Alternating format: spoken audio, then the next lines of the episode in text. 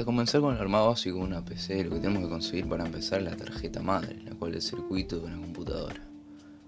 El segundo paso es el procesador, una de las partes fundamentales también. Podremos comprar un procesador con una tarjeta gráfica integrada como el Ryzen 5 3500X, aunque esto es más caro. Es conveniente invertir una placa de video aparte, ya que las placas integradas del procesador no suelen ser de la mejor calidad.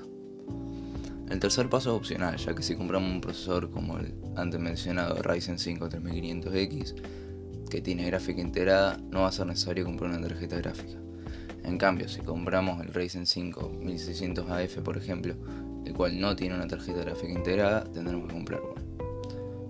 El cuarto paso son las memorias de RAM. Preferentemente lo que yo haría es comprar una memoria de 16 GB o dos memorias de 8 GB de RAM.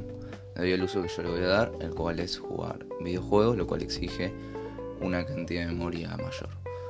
Aún así, para el uso doméstico, recomiendo ampliamente al menos unos 8 GB de RAM.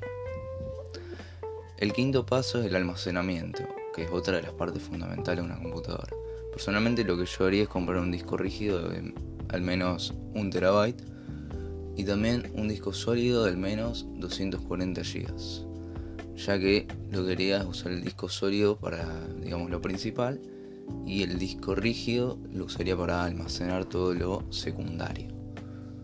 El sexto paso es la fuente, lo cual yo elegiría una de entre unos 500 y unos 600 watts.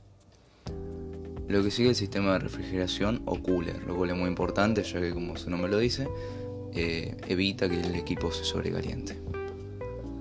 Y como octavo paso lo que necesitamos es el gabinete, ya que ahí es donde van a estar todos nuestros componentes a la hora de armarlo.